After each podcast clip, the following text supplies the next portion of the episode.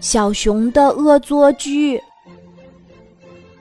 寒冷的夜晚，小兔甜甜缩着脖子，在小路上走来走去。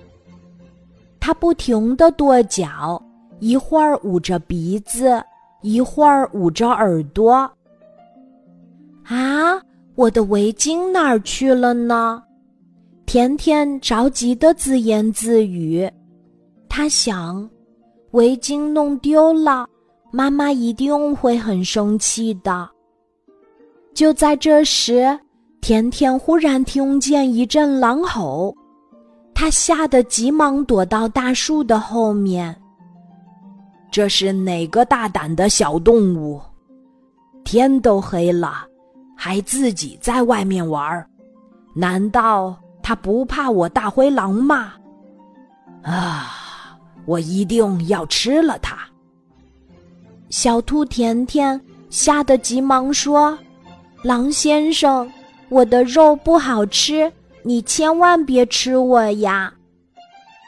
哦，你就是那个爱丢三落四的小兔甜甜吧？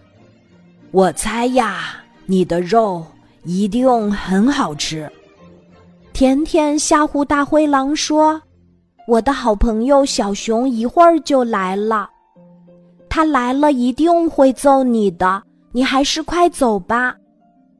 是吗？哈哈哈哈！听见这笑声，甜甜好奇怪呀。这时，小熊突然从树林里窜了出来，原来是你呀！小兔甜甜惊讶地说。小熊，你总是爱搞恶作剧，我都快被吓哭了。你真坏。小熊却笑嘻嘻的，从背后拿出了一条围巾，递过去。甜甜，你瞧，这是什么？啊，我的围巾！甜甜开心极了。原来她的围巾被小熊捡到了。甜甜，以后你可不要再丢三落四的啦，小心大灰狼真的来抓你哦。”小熊调皮地说。小兔甜甜点点头，他们俩一起高兴地朝家走去。